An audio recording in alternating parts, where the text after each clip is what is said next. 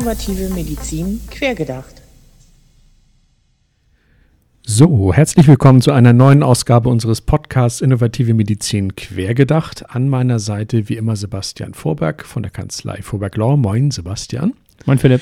Und heute wollen wir uns mal über ein Thema unterhalten. Es ist bei uns tatsächlich schon ein paar Mal aufgekommen und Sebastian, äh, du bist ja auch vortragsmäßig viel unterwegs, da ist es auch schon aufgetaucht. Und zwar eigentlich, äh, wie man kann man sagen, der neueste Trend äh, in der digitalen Medizin und zwar therapiebegleitende digitale Anwendung. Was müssen wir uns denn darunter vorstellen?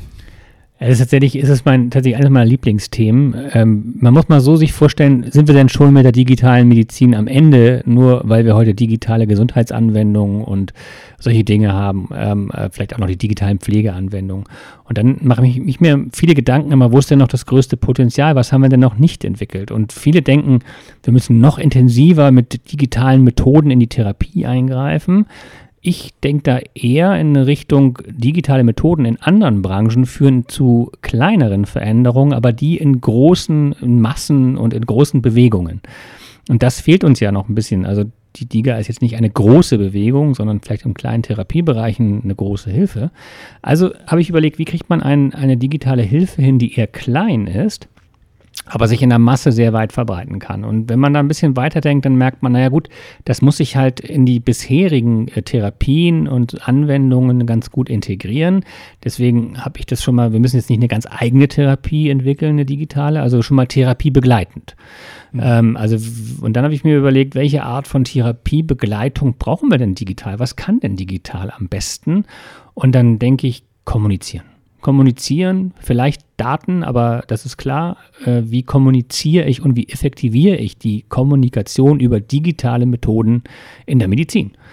Und dann komme ich auf Adherenz, äh, Anwendung von Therapien und dass ich da gut kommunizieren kann, habe ich das gemacht, was der Arzt mir empfohlen, habe ich die Pille genommen und Gesundheitskompetenz. Weiß ich eigentlich, was äh, mit mir los ist? Habe ich die Varianten, die, die, meine Hintergründe und die Therapien wirklich richtig verstanden? Meine Verhaltensregeln, die ich aufzu, äh, auszuführen habe und so weiter. Ich glaube also zusammengefasst, dass therapiebegleitende, nennen wir sie mal Informationsanwendungen, die große Lücke noch in der Digitalisierung sind, die es noch zu erschließen gilt. Und das bedeutet, dass auch industrielle Partner, Pharma und so weiter sich ihre Therapien angucken müssen und sagen, wie kriege ich dort den Patienten am besten geleitet durch Adherenz und Gesundheitskompetenz. Das sind auch DIGA-Faktoren, stehen auch in der Liste für digitale Gesundheitsanwendungen, muss also nicht gleich auf medizinischen Nutzen gehen. Aber das ist mir momentan gar nicht so wichtig. Mir ist nur wichtig, dass wir, wenn ich jetzt mal ein ähm, ne neue, neues Medikament nehme, was ich noch nicht kenne, selbst wenn es irgendwas ist, was im Alltag zu gebrauchen ist, wäre ich doch ganz dankbar, wenn ich da vielleicht einen QR-Code drauf hätte oder so, so wie das bei der mhm. Glühbirne mhm. vielleicht heute schon der Fall ist. ja. Und dann würde ich da mal scannen und dann erfahre ich was über meine, über meine äh, Diagnose oder Therapie und äh, wie viel Pillen ich nehmen soll, vielleicht einen Wecker dafür und so weiter. Davon muss es viel mehr geben. Das ist ja jetzt tatsächlich jetzt äh, nicht nur auf einen bestimmten Bereich beschränkt, ne, wenn man sich das anschaut, sondern ja Therapie begleitend. Ich meine, es gibt ja, wie du auch schon gesagt hast, ja viele verschiedene mögliche Therapien von, äh, ich sag mal, Physio-Ansätzen über die medikamentöse Therapie und so weiter und so fort. Ähm, jetzt hattest du gerade auch schon gesagt, okay, ja, ähm, also ja, es gibt Diga-Potenzial, du hattest schon eine Adherenz und Gesundheitskompetenz hier erwähnt, so als mögliche positive ähm, Versorgungseffekte. Ähm, Jetzt haben wir ja aber eigentlich meistens den Patienten sehr im Blick. Ähm, was soll ich denn als Patient schlussendlich davon haben? Also eigentlich das, was ich immer davon habe, wenn ich mich rund um mein Produkt was, oder auch mein Thema, was mich beschäftigt, informieren möchte. Und wenn ich mich ein bisschen leiten lassen möchte und weitere effektive und vielleicht Convenience-Angebote wahrnehmen möchte. Und da ist total wichtig, was du gerade gesagt hast, Physio ja, passt da überhaupt nicht rein. Also das ist mhm. klar, dass wir nicht bei Physio und nicht bei Psycho sind.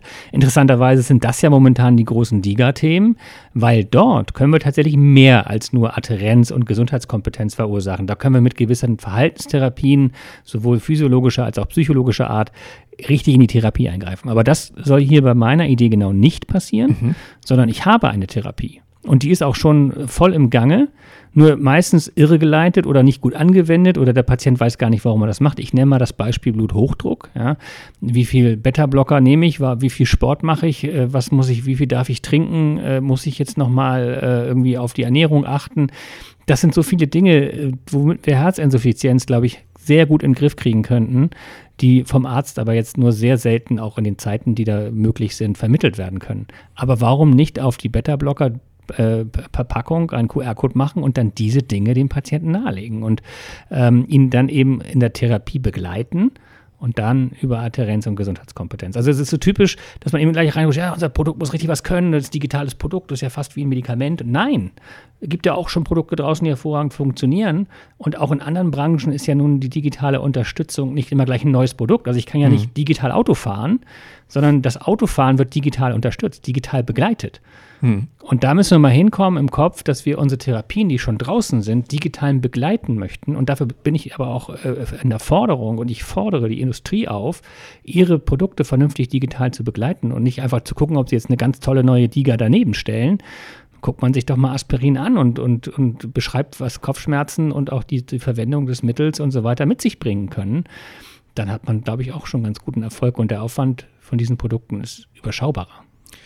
Ja, es bietet ja eigentlich auch gerade, wie du das gerade beschrieben hast, eine Chance äh, für, für ja, Personen, die zum Beispiel unter chronischen Erkrankungen leiden, an eigentlich eine kontinuierliche Begleitung brauchen, wenn man so will. Ne? Das so ist es. Und vor allen Dingen, die chronischen Erkrankungen sind ja die klassischen, die unsere, unsere Krankenkassen belasten und die, die mit uns, mit uns rumschleppen. Für den kleinen Husten, den kleinen Schnupfen äh, und so weiter geht es nicht. Ne? Sondern wir müssen ganz klar Diabetes. Äh, ich finde auch klar, ich finde Bluthochdruck ein richtig schönes Beispiel, ja. Wo man wirklich, glaube ich, viel erreichen könnte, indem man einfach nur mal diese, diese Gesundheitskompetenzen der, der Patienten erhöht und denen auch mal zutraut, dass sie sich selbst und dann am besten digital, weil ich ihn da zu fassen kriege. Ich kann ja jetzt nicht ein Buch äh, zuschicken, geht auch. Äh, auch eine kleine Anekdote. Also ich habe bei meiner Krankenkasse habe ich gerade so, so, eine Frage bekommen, ob ich mich bitte für Bluthochdruck und sowas äh, interessiere und ob ich da mal was wissen will. Jetzt habe ich eine Broschüre zugeschickt bekommen, weil ich einfach total interessant fand, was die machen. Jetzt habe ich von Team eine Broschüre zugeschickt bekommen. Wow. Ich hatte ein bisschen gehofft, dass das vielleicht digital ausfällt, aber dann muss man wohl noch mal ran. Äh, offenkundig, weil ich meine, was gibt es äh, äh, analogeres als eine Broschüre? Ja, fand ich auch lustig, war in der Post. Schlimm, ja. Ja, aber ähm, äh, führt uns eigentlich da auch zu dem, zu dem nächsten Bereich. Ich meine, wir folgen, ja auch immer, ähm, äh, ja, kann man sagen, das, das Ziel, ja, dem Patienten soll es am Ende besser gehen. Also Medizin soll dem Patienten nützen. Ähm, was habe ich denn jetzt als Hersteller davon? Also wenn wir jetzt mal einfach so einen Pharmahersteller tatsächlich uns vor Augen führen, der das Medikament produziert. Ich bin so erstaunt, dass die Hersteller das noch nicht so richtig ergriffen haben, dieses Zepter, weil die haben wahnsinnig viel davon. Ich habe selber in einer Pharmafirma gearbeitet, als ich angefangen habe als Jurist. Und da wollte man schon ganz gerne Daten über die Patienten, wie viel haben die gekauft. Man hat die Apotheken, es gab so ein bisschen Marktforschungsunternehmen, die so ein bisschen gefragt haben, wie viele Patienten haben was genommen und warum und was haben die sonst noch so. Wenn ich mir jetzt vorstelle, ich hätte diesen QR-Code auf der Packung und der Patient informiert sich über mein Produkt, äh, über seine Hintergründe, dann kann ich ihn doch auch einladen, mit mir zu kommunizieren. Also ich bekomme Daten. Hm. Daten, ich meine, das klingt so pauschal, ja, Daten, super, und dann haben wir wieder die Probleme oder so, dürfen wir alles nicht. Ganz im Gegenteil. Ich bin dann in der, es ist wie eine Kommunikation, ich habe den Patienten mehr oder weniger bei mir auf, auf dem Tisch sitzen und kann ihn jetzt fragen und darf ihn fragen. Er kann da sagen, nee, ich will nicht antworten, ich gehe hier wieder raus, das, dem, das will ich nicht. Mhm. Und dann muss ich auch gar nicht anmelden. Aber wenn er will, kann er mit mir kommunizieren, ich kann ihn fragen, äh, wie ihm das alles gefällt, ich kann äh, Post-Market Surveillance, was auch immer. Ich kann so viele Dinge machen, in, in, in, kann kleine Studien aufsetzen. Das ist eigentlich für mich bares Gold für ja. die Industrie. Ja, den Kontakt, unmittelbaren Kontakt eigentlich zum Patienten und wie du eben schon gesagt hast, ja eigentlich aus dem Post-Market Surveillance-Gedanken ganz dankbar. Das erledigt sich ja fast von selbst, muss man so auszudrücken. Ich meine, wir haben immer in Beipackzetteln immer schön diese Nummern und Kontaktadressen irgendwie, aber wer meldet sich dann wirklich da? Äh, ich meine, gut, vielleicht liege ich da auch falsch, aber ich persönlich äh, hätte dazu eine hohe Hemmschwelle. ist ja auch irgendwie total witzig. Also wir diskutieren das mit, mit Pharma. Ich finde das super spannend. Ich glaube, es, es wird auch sehr positiv aufgenommen. Ne? Dann kriege ich aber sofort zurück, ja, ja, da sind wir schon dran. Wir machen gerade die Gebrauchsanweisung 4.0. Also man oh. denkt tatsächlich darüber nach, ob dieser Beipackzettel äh, nicht irgendwann und irgendwie digitalisiert werden könnte. Und dann sitzen da tausend Gremien und dann muss es erstmal durch irgendwelche. Und ich denke so, ja, das ist auch eine ganz gute Idee und könnte man hier übrigens auch integrieren. Wenn ja. ihr einen QR-Code habt, dann sagen alle, nee, nee, wir müssen das, es gesetzt sich noch schriftlich. Dann legt das Ding rein, auch noch, liest keiner mehr. Wenn ihr eine gute App habt, äh, kann man es da lesen. Müssen wir juristisch halt auch können wir auch gut absichern. Aber da sieht man, wo die Diskussion ist.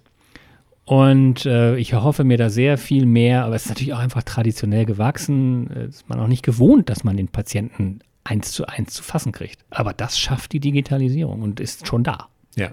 Ja, stimmt. Wenn ich dann erstmal auf dem Smartphone bin von dem, von dem äh, Patienten sozusagen oder beziehungsweise dem Nutzer meines Produktes, äh, da bin ich schon mal deutlich näher dran als ohne. Das ist wahr, ja. Ähm, aber nun haben wir ja gewisse Hürden. Also ich meine, selbst wenn du sagst, okay, ähm, also potenziell Diga ja, muss keine Diga sein. Ähm, was hätten diese Produkte dann, wenn wir jetzt gerade auch Adherenz und Gesundheitskompetenz in den Fokus nehmen, wirklich für Anforderungen, die zum Beispiel zu nehmen sind? Beziehungsweise was müsste ich denn jetzt zum Beispiel als Pharmaunternehmen ganz pragmatisch tun, ähm, um sowas auf die Straße zu bringen? Ja, darüber haben wir uns ja viel Gedanken gemacht. Da warst du, warst du auch dabei, Philipp. Wir haben ja. uns mal gedacht, wie können wir das so einfach wie möglich gestalten? Wir haben gedacht, wirklich, wirklich schlüsselfertig. Ne? Weil, weil wir wissen, wie es geht. Wir können die ganze Regulation, wir können daraus Medizinprodukt Klasse 1 machen. Das wäre schlau, weil so kann man das auch ein bisschen rechtfertigen. So kann man das mit der Therapie auch gut verbinden, ohne dass man da irgendwie, irgendwie nur, nur so am Rande längs, längs streift. Und dann musste die Pharmafirma das auch gar nicht selber machen, ist uns aufgefallen, sondern es, man kann das hervorragend in Lizenz einfach mal herstellen lassen, so ein kleines hm. Produktchen. Ähm, wir würden die Regulation machen. Also wir haben so eine schöne Fantasie, glaube ich, wie das ziemlich easy und auch preisgünstig funktioniert. Und äh, also eigentlich sind die Hürden nicht sehr hoch. Man muss schon das ganz, die ganze Rahmengebung ein bisschen kennen und vielleicht ist Pharma noch ein bisschen schüchtern, weil sie das eher aus anderen äh, Bereichen wie der Arzneimittelzulassung ja. und so weiter kennen.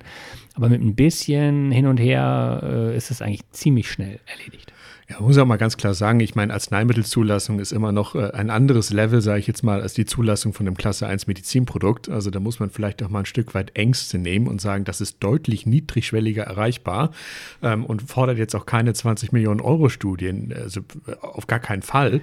Ne? Also das muss man dazu ja auch mal sagen. Ne? Und ähm, ja, also wäre schön, wenn da tatsächlich mal irgendwie Bewegung auch irgendwie in den Markt kommt und, und die Regulation dann nicht so als Hürde wahrgenommen wird, äh, sondern eher als Chance, mal so ein gutes begleitendes Produkt äh, äh, da auf den Markt zu bringen. Ähm, die Frage ist dann noch immer, gut, wie kriege ich das jetzt sozusagen an den Mann oder an die Frau am Ende, also an den Patienten dann? Ähm, da hattest du schon mal ein ganz witziges Beispiel eben genannt, also QR-Code einfach auf die Packung, dann scanne ich mir das und lade mir die App runter. Ich meine, ähm, wenn jemand Vertrieb kann, dann ist es ja Pharma. Ne? Das muss man ja mal ganz klar so sagen. Ja, und das ist ja in anderen Branchen gelernt. Also ich hatte neulich eine Orangensaftflasche oder eine, eine Verpackung in der Hand, wo ich scannen konnte, wie, die, wie, der nachhaltige Anbau der Orangen funktioniert. Ja. Gut, habe ich jetzt nicht gemacht. Also da war ich jetzt auch nicht sofort irgendwie äh, für die ein wichtiger Kunde. Ich finde es bei, bei Medizin aber schon interessant. Und bevor ich einen Be wenn ich sogar mir diesen Beipackzettel antue, ja, da irgendwie so diese kleine Schrift und irgendwie versuche, das alles zu lesen, da bin ich doch definitiv auch bereit und in der Lage, den QR-Code zu scannen und wahrscheinlich in absehbarer Zukunft viel eher, ja. als sich dieses Papier auszuführen. Und da kann man schon sehen, das finde ich immer ganz cool, das ist ähnlich wie bei Fernbehandlung. Ne? Als wir angefangen haben, war Fernbehandlungsverbot und ich habe gesagt, never ever, wenn ich in Rente gehe, gibt es das nicht mehr. Ja. Und äh, ich sage jetzt never ever, wenn ich in Rente gehe, äh, haben wir noch analoge Beipackzettel und der Patient verlässt sich darauf, dass seine Therapie, also wie aus dem Himmel mit, mit Medikament und Arzt zusammen sich ergibt und er weiter da irgendwie durchschleust. Der will wissen, der Patient will wissen, wie es geht. Es gibt die Methode, über digitale Ebenen sich zu informieren. Sobald das Angebot da ist, wird es angenommen und dann wird sich Fleck, also aus meiner Hoffnung sehr flächendeckend auch durchsetzen. Ja, also sehr, sehr spannend, das Thema. Ähm, man kann ja eigentlich mal sowas wie eine Art Aufruf starten und sagen, äh, wenn jemand mal Lust hat, tatsächlich so ein Produkt mal wirklich auf die Straße zu bringen, in jedem Fall bei uns melden. Äh, www.q.digital äh, auf jeden Fall. Ähm, äh, wir stehen ja gerne zur Verfügung, um das mal wirklich auf die Straße zu bringen, weil äh, ich denke mal, wenn man ein mal wirklich dabei hat, der das wirklich auf die Straße gebracht hat, dann folgen dann auch hoffentlich ziemlich schnell die anderen. Ja, First Responder ist gut. Und das klingt so ein bisschen so, ja, wir sind die Alleskönner. Natürlich haben wir da Programmierer, das machen wir nicht selber. Aber wir haben auch gedacht, bevor wir irgendwie das dem Zufall überlassen, bis es jemand macht, versuchen wir mal, äh, ein Produkt schlüsselfertig anzubieten. Das liegt auf dem Tisch. Wunderbar. Ja, Sebastian, dann vielen Dank und dann freue ich mich aufs nächste Mal. Super, vielen Dank, Philipp.